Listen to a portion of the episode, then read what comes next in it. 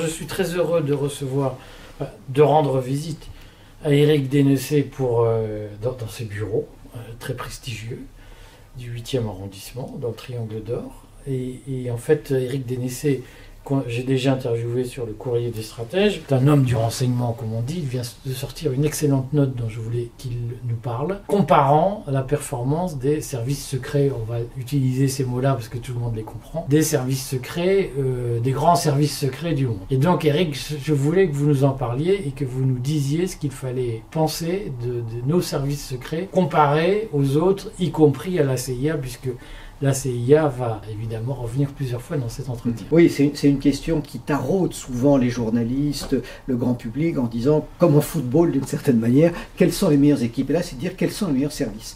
En réalité, c'est très très dur à évaluer, c'est ce qu'on a essayé d'expliquer dans cette note que j'ai faite avec l'aide d'un certain nombre d'anciens dirigeants des, des, des services français avec lesquels on réfléchit. D'abord, c'est d'expliquer deux choses en réalité, il est très difficile de comparer les services entre eux parce que, contrairement à ce qu'imagine le public, et d'ailleurs souvent la presse, ils n'ont pas les mêmes missions, ils n'ont pas le même périmètre. Et et à chaque fois, donc, il faut connaître précisément les métiers qu'ils font, euh, les, métiers, c'est-à-dire le renseignement humain, le renseignement technique, euh, les, budgets dont ils disposent, les effectifs, et ça permet à ce moment-là d'avoir déjà quelque chose qui est un petit peu mieux. Mais dans ce cas-là, ça veut dire qu'on va comparer soit des services de renseignement extérieur entre eux, soit des services de renseignement technique entre eux, soit des services de sécurité intérieure. Donc ça, c'est le premier point. Avant toute comparaison, il faut savoir ce qu'ils font. Par exemple, on ne peut pas comparer la CIA à la DGSE, parce que la CIA, qui compte à peu près 30 000 hommes en ce moment, ne fait que du renseignement humain. La DGSE, qui en compte un peu plus de 6 000, fait à la fois du renseignement humain et du renseignement technique. Donc vous voyez, ce sont des... C'est quoi la différence entre renseignement humain et renseignement technique Alors, dans le renseignement humain, on travaille essentiellement avec des agents, des gens que l'on recrute qui vous informent. On travaille aussi avec euh, des, opérateurs qui font de la recherche opérationnelle, c'est-à-dire des filatures, des photos, de la reconnaissance. Et euh, normalement, on ne pose pas d'écoute. Si on va, faire des effractions pour mettre des écoutes dans les locaux, mais on ne va pas écouter les grandes antennes, on ne va pas écouter les câbles sous-marins. Voilà. Le renseignement technique, c'est ça, c'est tout ce qui va être le cyber, la pose de bretelles, pour parler euh, simplement, sur les câbles sous-marins, et puis l'écoute des télécommunications communication mondiale. D'un côté. attendez, Eric, parce que les gens, ils savent pas ce que c'est, ça. Quand on dit, euh, par exemple, IMSI Catcher, c'est quoi un IMSI Catcher Un IMSI Catcher, on va dire que ça fait, c'est de la technique, mais ça fait partie du renseignement humain. Ah bon? Oui, parce que c'est quelque chose qui est que, pour faire simple, c'est un petit appareil qui vient simuler un mât répéteur de transmission. C'est-à-dire que quand nous téléphonons avec nos téléphones portables, systématiquement, on va passer par des mâts qui transmettent l'information. L'IMSI Catcher, c'est un petit appareil qui peut être parfois pas plus gros qu'un talkie-walkie, qu'on met dans une poche et on suit quelqu'un. Et donc, c'est-à-dire qu'à chaque fois que la personne que l'on suit va se connecter sur une borne, on va s'interposer entre la borne de transmission et son téléphone. Et on va attraper. Attraper. Et le, la personne qui est suivie et écoutée, finalement, euh, ne se rend pas compte qu'au lieu de se connecter directement sur un Mabouk Télécom, SFR ou Orange, passe d'abord par un appareil français. Et donc, ça permet d'intercepter ses appels, ses emails, ses SMS. Est-ce que ça permet d'aspirer les données qu'il y a dans le. Dans si je suis preneur d'IMSI Catcher, est-ce que l'IMSI Catcher est capable d'aspirer mon stock d'emails ou mon stock de SMS Alors, à ma connaissance, non. Euh, il y a quelque temps que je n'ai pas travaillé précisément ah. sur le sujet, mais c'est plus de l'interception des communications que de... Passer. Oui, ou, en cours de route, par exemple. Les Israéliens font ça, ce qui leur permet, lorsqu'un terroriste va donner un appel à son, euh, à son adjoint en disant déclenche la bombe, ou même tout simplement on va envoyer un ordre par téléphone, ils peuvent intercepter cet ordre et la bombe n'explose pas, ou l'autre criminel, l'autre terroriste n'aura pas reçu le message.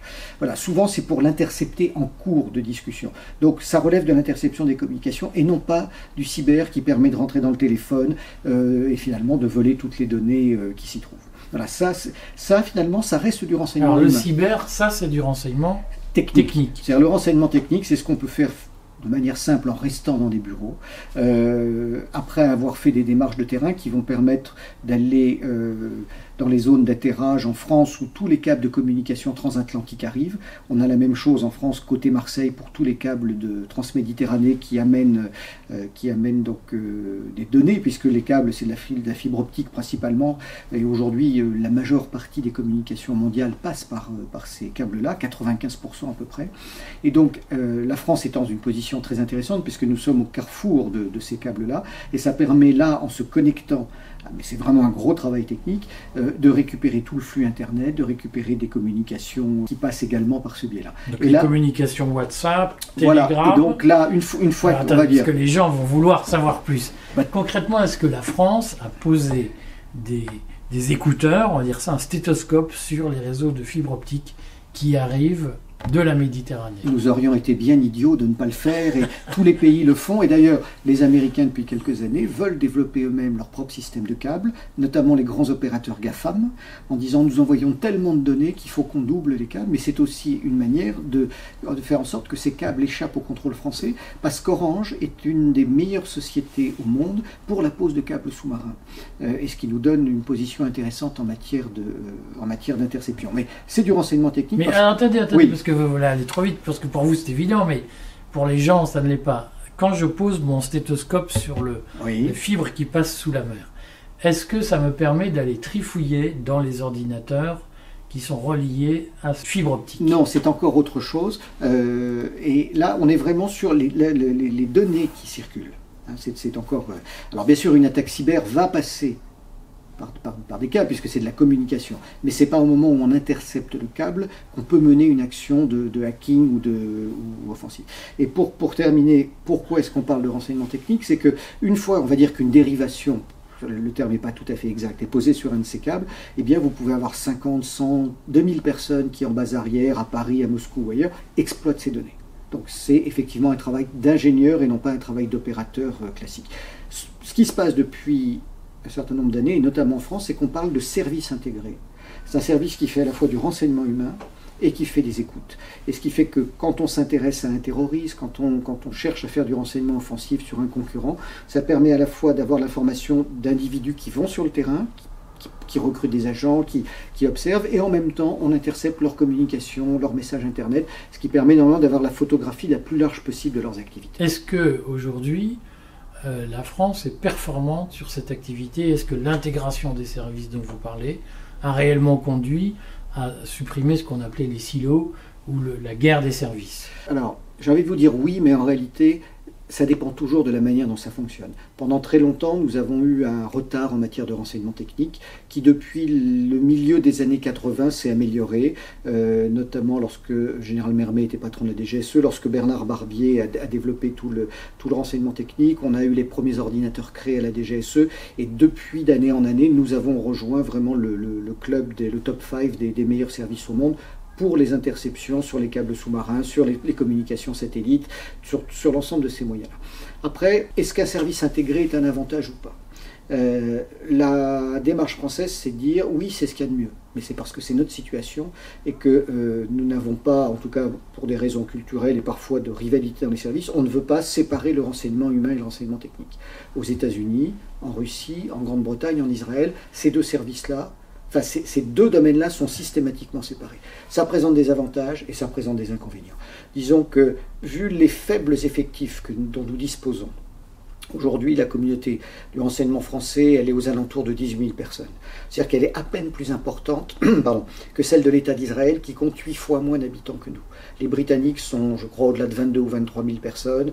Euh, les Américains, c'est plus de 200 000 personnes en intégrant les, les, les sous-traitants et les consultants, comme le fut Ed- Edward Snowden. Et les Russes, c'est aussi aux alentours de 200 000 personnes. Donc, en proportion, c'est nous qui avons le moins de femmes et d'hommes dans l'enseignement. Maintenant, la question qui se pose. On a des consultants aussi. Non, il y a très peu de sous-traitance en France. Est-ce qu'il y a des sous-traitances cachées? Alors, Est-ce que chez Orange, par exemple, il y a des consultants qui sont en fait des agents sous couverture Alors, il y en a dans toute la société française, puisque dès lors qu'on a des opérateurs, on est bien obligé de leur trouver des. Alors, ce ne sont pas des consultants, ce sont au sens propre des officiers de renseignement qui sont sous couverture. Euh, des sous-traitants, il y en a relativement peu en comparaison euh, de ce qui se passe, avec ce qui se passe dans les pays, euh, dans les pays voisins. J'ai envie de dire, la principale mode de, de sous-traitance, elle est liée à nos politiques. Parce que quasiment, euh, en tout cas, si on remonte aux origines de la Ve République, les politiques ont toujours peur des complots, des coups tordus, qui se méfient des services, au lieu de leur confier certaines missions, vont passer avec des officines. Euh, on a eu les réseaux Focard, on a eu, comment dire, alors le, nom m'échappe à l'instant, mais au moment de l'histoire des otages au Liban, Pasqua était passé avec, je suis navré, le nom m'échappe, ah, un, de ses amis de, Réseau Corse pour faire libérer les otages. Donc ce n'est pas de la sous-traitance, mais le politique a parfois tendance à avoir son cabinet noir pour doubler les services, parce qu'il n'a pas non plus envie de savoir que, les services sachent tout ce qu'il fait. C'est un, peu, euh, c'est un peu pervers comme jeu, mais je ne vous dirai pas que ça ne se produit pas aussi à l'étranger. Bon, Est-ce que euh, vous pouvez nous dire trois mots, mais peut-être que c'est hors sujet, du Safari Club qu'Alexandre de Maranche avait créé? Ah, C'est une très vieille histoire, alors elle est, elle est complètement Mais elle n'est pas finie si, parce qu'à l'époque, nous avions en Turquie un régime militaire qui n'était pas du tout le régime islamiste de l'AKP que nous connaissons actuellement. Le, régime de l'Iran, c'était le régime euh, du Shah.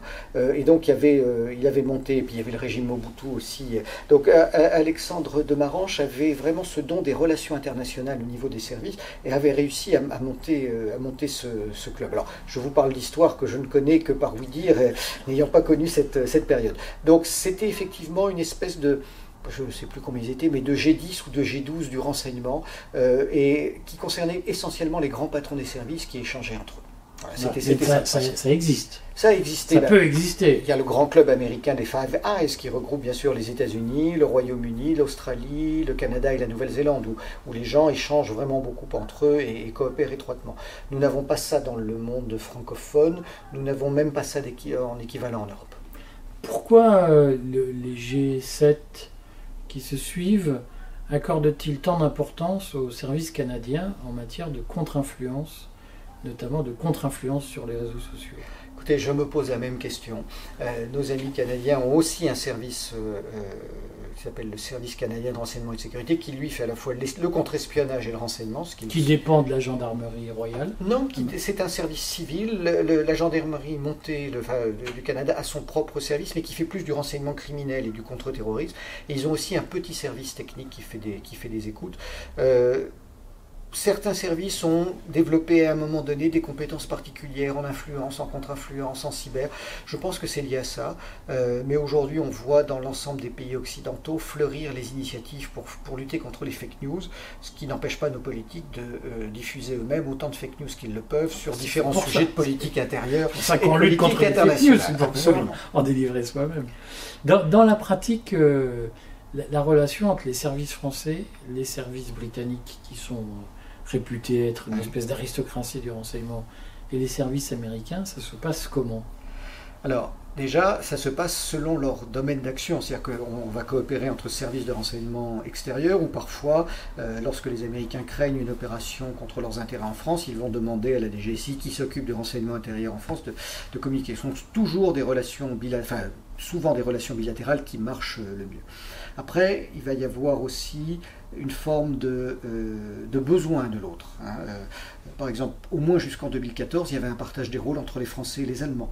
C'est-à-dire que les Allemands suivaient l'Europe de l'Est et les Français suivaient le, Sahel, le Maghreb et tous les problèmes terroristes.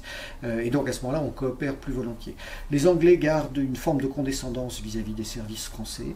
Alors je ne vous dirai pas qu'elle est infondée, il faut relire les vieux romans de John Le Carré où, il a des, jugements euh, fort peu amènes sur nos, nos, agences de renseignement. Euh, les Américains, et ça a été le cas d'une interview de Gina Aspel, qui est l'ancienne patronne de la CIA, qui a tenu des propos très élogieux sur, sur nos services. Pourquoi? Ben, Parce que d'abord, nous sommes remontés, très, très nettement, nous sommes remontés en gamme, euh, non pas après le, 11 septembre 2001, mais beaucoup plus après les attentats de 2013 et de 2015. et pourquoi? Parce que le politique, ne voulant pas d'attentat sur le territoire national pour des questions de réélection, a enfin euh, accepté de mettre plus d'argent sur la table. Euh, et donc nos services commencent à être mieux dotés, sont, sont plus nombreux et, ça fonctionne bien. Euh, après, les, Américains ont aussi besoin de nous pour, pour, pour travailler efficacement en Afrique. Ce sont des zones qu'ils connaissent moins. généralement, même s'ils ont des opérateurs qui parlent le français, ils n'ont pas la, la, finesse culturelle que nous avons, nous, depuis, depuis plusieurs générations. Donc, la nature ayant rendu vide, il y a beaucoup beaucoup de coopération. Nous, Français, on utilise beaucoup le, le renseignement technique que nous servent les Américains pour lutter contre les groupes terroristes euh, au Sahel. Est-ce qu'ils nous donnent tout? Mais personne ne donne jamais tout à l'autre. Ce sont bien sûr euh, euh, en permanence des relations d'intérêt. Il peut y avoir des coopérations très étroites, mais il y a toujours une défiance qui existe quelque part. On est au sens propre dans ce qu'on appelle la loi de coopétition, c'est-à-dire qu'à l'instant T, nous sommes à la fois des en coopération très étroite avec un autre service, par exemple la CIA sur le théâtre du Sahel, pour lutter contre Al-Qaïda au Maghreb islamique. Et à côté de ça, nous pouvons avoir les pires relations du monde sur un sujet de, guerre secrète économique, là où les deux services vont essayer d'aider leurs entreprises ou leur gouvernement à vendre des contrats d'armement ou d'énergie dans, dans un tiers pays. Donc on est en permanence dans ce jeu de, c'est pas de l'ambivalence, mais cette dualité euh, où on peut à la fois et au même moment avoir une partie du service qui coopère avec un autre et une partie qui est en litige ou en compétition avec ce même service. Est-ce que le fait de dépendre des Américains pour le renseignement technique nous met en position de subordination vis-à-vis de des agences qui chez eux sont en charge de ces ce renseignement Non, on ne dépend pas d'eux. Nous avons suffisamment de moyens technologiques pour nous informer. Pour capter n'importe Pour capter ceux qui nous intéressent. Dire même au fin fond du Chili, euh, du, ben, du Sahel, on parvient à capter. Non, parce que ce qui compte, c'est qu'est-ce que demande le gouvernement français à ses services. On parlait tout à l'heure de comment juger les services entre eux. Euh, un service, au sens propre, c'est un métier de conseil. Et finalement, euh, surtout en partie de ce, qui concerne le renseignement extérieur, qui est très particulier, si un gouvernement arrive au pouvoir et ne donne pas de directive à ses services, qu'est-ce que va faire le patron des services? Il va se dire qu'est-ce qui peut intéresser la présidence? Peut-être l'Afrique, peut-être. Bon, et à ce moment-là, effectivement, le Chili n'est pas naturellement notre, euh, notre, zone d'influence ou d'intérêt politique ou économique. Donc, il n'y a pas de raison particulière que nous écoutions le fin fond du Chili, sauf euh, mission euh, spécifique donnée au service. Par contre, sur les zones dans lesquelles nous sommes bien implantés, où nous avons des intérêts, des ressortissants, des, des expatriés ou des opérations militaires en cours, là, nous avons quand même les moyens de travailler nous-mêmes. Il n'empêche parfois que euh, les Américains nous donnent des choses comme nous pouvons leur donner parce que leurs moyens sont infiniment supérieurs et parfois on a besoin de plus d'éléments sur une zone que nous couvrons et eux qui couvrent à peu près tout sont capables de compléter ce que nous voyons déjà. Mais il n'y a pas de dépendance ni de subordination à la matière. Alors je vais quand même poser quelques questions polémiques puisque en réalité ce qui intéresse les gens c'est leur question de base. Est-ce que, puisque ce qu'on a observé c'est que les services ont fait rentrer dans le périmètre de ce qu'on appelle la sécurité nationale, des questions un peu inattendues, celle du Covid et, maintenant évidemment celle de l'Ukraine. On a vu qu'il y avait des coopérations pour euh, censurer des, non-vax, on va dire ça comme ça. Euh, est-ce que euh, les services américains ont la faculté d'espionner des dissidents ou des résistants français sans passer par les services français Bien sûr. Euh, pour une raison simple, c'est que nous avons dans tous nos pays des lois sur le renseignement. Donc euh, en France, comme aux États-Unis, euh, on ne peut pas écouter sa propre population, sauf après mandat d'un juge pour des questions de police administrative ou de police judiciaire. Oui, mais enfin, bon, on sait que ces lois ont été élargies, avec notamment Viginum, voilà. qui a été lancé. Et les Américains peuvent l'élargir aussi, mais ça veut dire qu'à ce moment-là, c'est un élargissement légal. Ce n'est pas une écoute illégale de. Par contre, ce qui se produit, c'est que rien ne nous empêche, nous, d'écouter ce qui se passe aux États-Unis. On le fait ou pas? Je l'espère, mais ça dépend sur quel sujet. Et rien n'empêche les Américains d'écouter ce qui se passe en France. Et notamment, ils le font, ils agissent par-dessus nos intérêts politiques en France. On, le voit depuis une vingtaine d'années, où, ils ont fait tout un travail d'identification des, euh, comment dire, des individus d'origine immigrée, notamment euh, d'origine du Maghreb euh, et de religion musulmane, en se disant euh, il faut qu'on passe par-dessus le gouvernement français pour identifier des acteurs majeurs qui seront peut-être nos interlocuteurs dans quelques années. Et donc ça, ils le font bien sûr depuis de leurs ambassades avec des officiers de terrain, mais ils le font aussi par des écoutes. et puis il peut se produire une chose, c'est qu'un État la France ou un autre État européen, quand elle n'a pas le droit d'écouter ses ressortissants, peut très bien dire aux Américains nous savons que vous les écoutez, ou est-ce que vous pourriez ne pas les écouter pour nous Et à ce moment-là, faire un échange de. Alors ça se fait finalement assez peu, mais c'est une façon de contourner les lois qui peuvent nous bloquer. Est-ce que euh, parfois, euh, dans, ces hypothèses-là, on peut penser que les services français participent à des opérations internationales, concertées, d'identification de menaces intérieur Assez peu. Parce que, quoi qu'on. Bien sûr, c'est un monde qui fait beaucoup fantasmer, mais euh, chez nous en particulier, les services respectent la loi. Aussi surprenant que ça puisse paraître, parce que c'est vrai qu'on a tendance à dire euh, il se passe des tas de choses. Euh, en réalité, il y a une démarche éthique, il y a une démarche légale, surtout depuis la loi sur le renseignement 2015, qui est extrêmement précise, voire même parfois un peu contraignante. c'est en tout cas beaucoup plus contraignante qu'il que, qu'il y a une vingtaine d'années. Et, et, même d'ailleurs, on le voit avec l'évolution des générations, les gens ne, sont, ne se transforment en aucun cas en en, police politique. Et en réalité, à chaque fois qu'on voit des dérives... c'est autorisé maintenant. Alors, un décret de décembre 2021 oui, mais dans ce cas-là, à partir du moment où c'est autorise le fichage politique Absolument. des citoyens. Voilà. Après, ce qui peut se passer, c'est que même si c'est légal, des individus peuvent être, contre ça. Euh, un exemple intéressant, c'est qu'après 2001, euh, aux États-Unis, à, la, CIA, notamment parmi les meilleurs interrogateurs de la CIA, qui, qui interrogeaient les terroristes ou les en matière de contre-espionnage, il y en a un certain nombre qui ont quitté en se disant on n'est pas d'accord avec la nouvelle loi américaine qui légalise la torture. Parce qu'il faut le rappeler, nos amis américains ont légalisé la torture. Il y a des décrets qui sont passés au Department of Justice qui ont décrit par A plus B ce qu'on devait faire avec, euh, euh, je dirais, le waterboarding et toute une série de choses. Et donc un certain nombre d'officiers à ce moment-là ont démissionné. Donc dans les nouvelles générations où, les préoccupations éthiques sont, sont, quand même plus importantes, il y a ça. Alors, ça ne veut pas dire qu'une autre branche de la CIA va faire quelque chose qui est totalement euh, on va dire excessif, mais généralement ils le font toujours sur ordre gouvernemental. Et en fait la réalité c'est que chaque fois, j'ai envie de vous dire dans 90% des cas, lorsqu'on accuse un service de faire une dérive, ce n'est pas une dérive du renseignement, mais c'est une dérive politique. 1985, l'affaire Greenpeace, nos hommes ont quand même fait ont rempli une mission euh, qui leur avait été, euh, je dirais, euh, directement donnée par, par l'Élysée à l'époque. Donc ça, effectivement, vu de l'extérieur, le politique se décharge tout le temps sur les services. C'est toujours très facile et c'est un de ses sports préférés. En réalité, il y a beaucoup plus de dérives politiques que de dérives de services. Mais ces dérives politiques existent. Ah ben évidemment. Est-ce qu'elles existent encore aujourd'hui? Question oui. faussement naïve. Ben, écoutez déjà sur la, manière dont nos politiques ne prennent pas en compte ce que leur disent les services, parce que la réalité qu'ils leur présentent ne leur convient pas. On l'a vu sur l'affaire syrienne à partir de 2011 et surtout à partir de 2013, où euh, beaucoup d'analystes euh, à la DGSI comme à la DGSE disaient Bachar ne tombera pas pour des tas de raisons. Euh, moi-même, j'étais sur le terrain dans des missions d'évaluation de, de, conflits. On avait exactement les mêmes informations. Pourquoi vous pensiez que Bachar ne tomberait pas? Euh, pour plusieurs raisons. La première, c'est quand on allait vraiment sur place, on se rendait compte qu'il avait 55-60% de la population avec lui, les chiites, euh, les alaouites, la bourgeoisie sunnite d'Alep, de Damas, donc euh, les commerçants, les gens plus aisés, et toutes les communautés chrétiennes.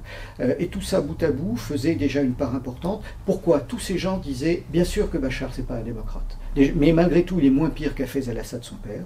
Et entre cet autocrate que nous connaissons, qui bien sûr nous met en prison, et les djihadistes, qui risquent de prendre le pouvoir et qui sont en train de prendre les chrétiens, euh, je dirais, au réverbère, on préfère un mal que nous connaissons, euh, finalement, que le second mal qu'ils connaissaient aussi, qu'ils voyaient venir.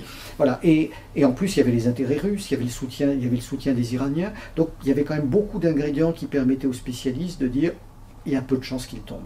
Et d'ailleurs, ceux qui ont essayé de le déstabiliser, Arabie Saoudite, Qatar, Américains et quelques autres. La France. Et la, France qui a, malheureusement. Parce que nous avons aidé Al-Nusra, qui était l'une des milices euh, islamiques. Absolument, et que, que Laurent Fabius finalement a, félicité un jour euh, en disant qu'il l'estimait. Alors oui, c'est un peu plus complexe. Il dit on m'a dit qu'elle ne sera faisait du bon boulot. Il faut au moins. Euh, mais bon, en tout cas, il s'est permis de le, dire. Et donc, à partir du moment où ces informations-là remontaient à l'Élysée, enfin l'Élysée, oui, c'était le cas, ça déplaît. Ça déplaît parce qu'ils avaient décidé que Bachar était un homme à éliminer et on, ne prend pas la force. Ça a été pareil pour Kadhafi. Et c'est finalement un peu la même chose avec ce qui se passe aujourd'hui en Ukraine. Et on l'a bien vu avec le limogeage du patron de la DRM euh, il y a quelques mois. Euh, alors certes, il y avait des problèmes d'hommes entre lui et le chef d'état-major des armées, mais la direction du renseignement militaire, qui a de très bons moyens d'information, euh, constaté bien sûr que les Russes étaient en train de se mettre en disposition de combat sur les frontières, mais n'avaient pas d'informations qui leur permettaient de dire qu'il allait avoir une attaque. Et les Américains ont poussé, les Américains ont poussé parce qu'ils sont co-responsables de ce conflit. Et bien évidemment, à partir du moment où l'offensive russe a eu lieu parce que les Russes ont été poussés à s'y livrer d'une certaine manière, eh bien c'était beaucoup plus facile de dire, voyez, Français, vous n'avez pas voulu nous croire. Mais en fait, ce que faisaient les Américains, c'est des, comment dire, des, des, annonces auto, des, prédictions autoréalisatrices. Donc ça ne veut pas dire qu'ils avaient raison en matière de renseignement et ça ne veut pas dire que la DRM avait tort. Au final, donc, pour revenir à cette excellente note, mais je suis sûr qu'on fera d'autres interviews parce que les gens sont très demandeurs de d'informations sur ces sujets. Les services français, il fonctionne ou pas? Oui, on peut dire qu'on est dans le top 5 mondial. Euh, il faut quand même être euh, lucide, c'est-à-dire que nous ne sommes pas au niveau des trois grands, les Américains, les Russes et les Chinois, qui en termes de budget, d'effectifs, de population sont très très loin au-dessus. Euh, on est dans le deuxième groupe, il y a trois, trois autres États qui jouent un rôle majeur dans le monde, ce sont les Britanniques, les Israéliens et nous-mêmes.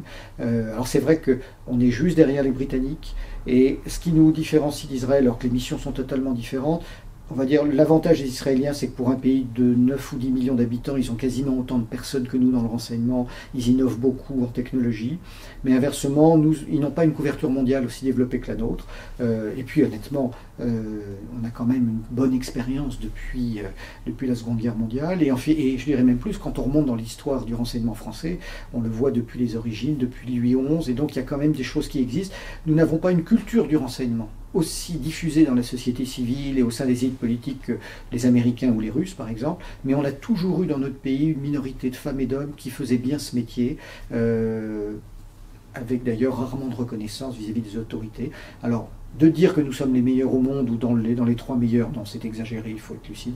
On va dire qu'on est euh, dans le top 5, 5e ou 6e. Ce qui est très bien, quand il y a quand même 200 pays euh, sur cette planète. Et il y a le Mozambique aussi. Et il y a le Mozambique. Bon, merci beaucoup Eric, et puis j'espère à bientôt. Merci à vous.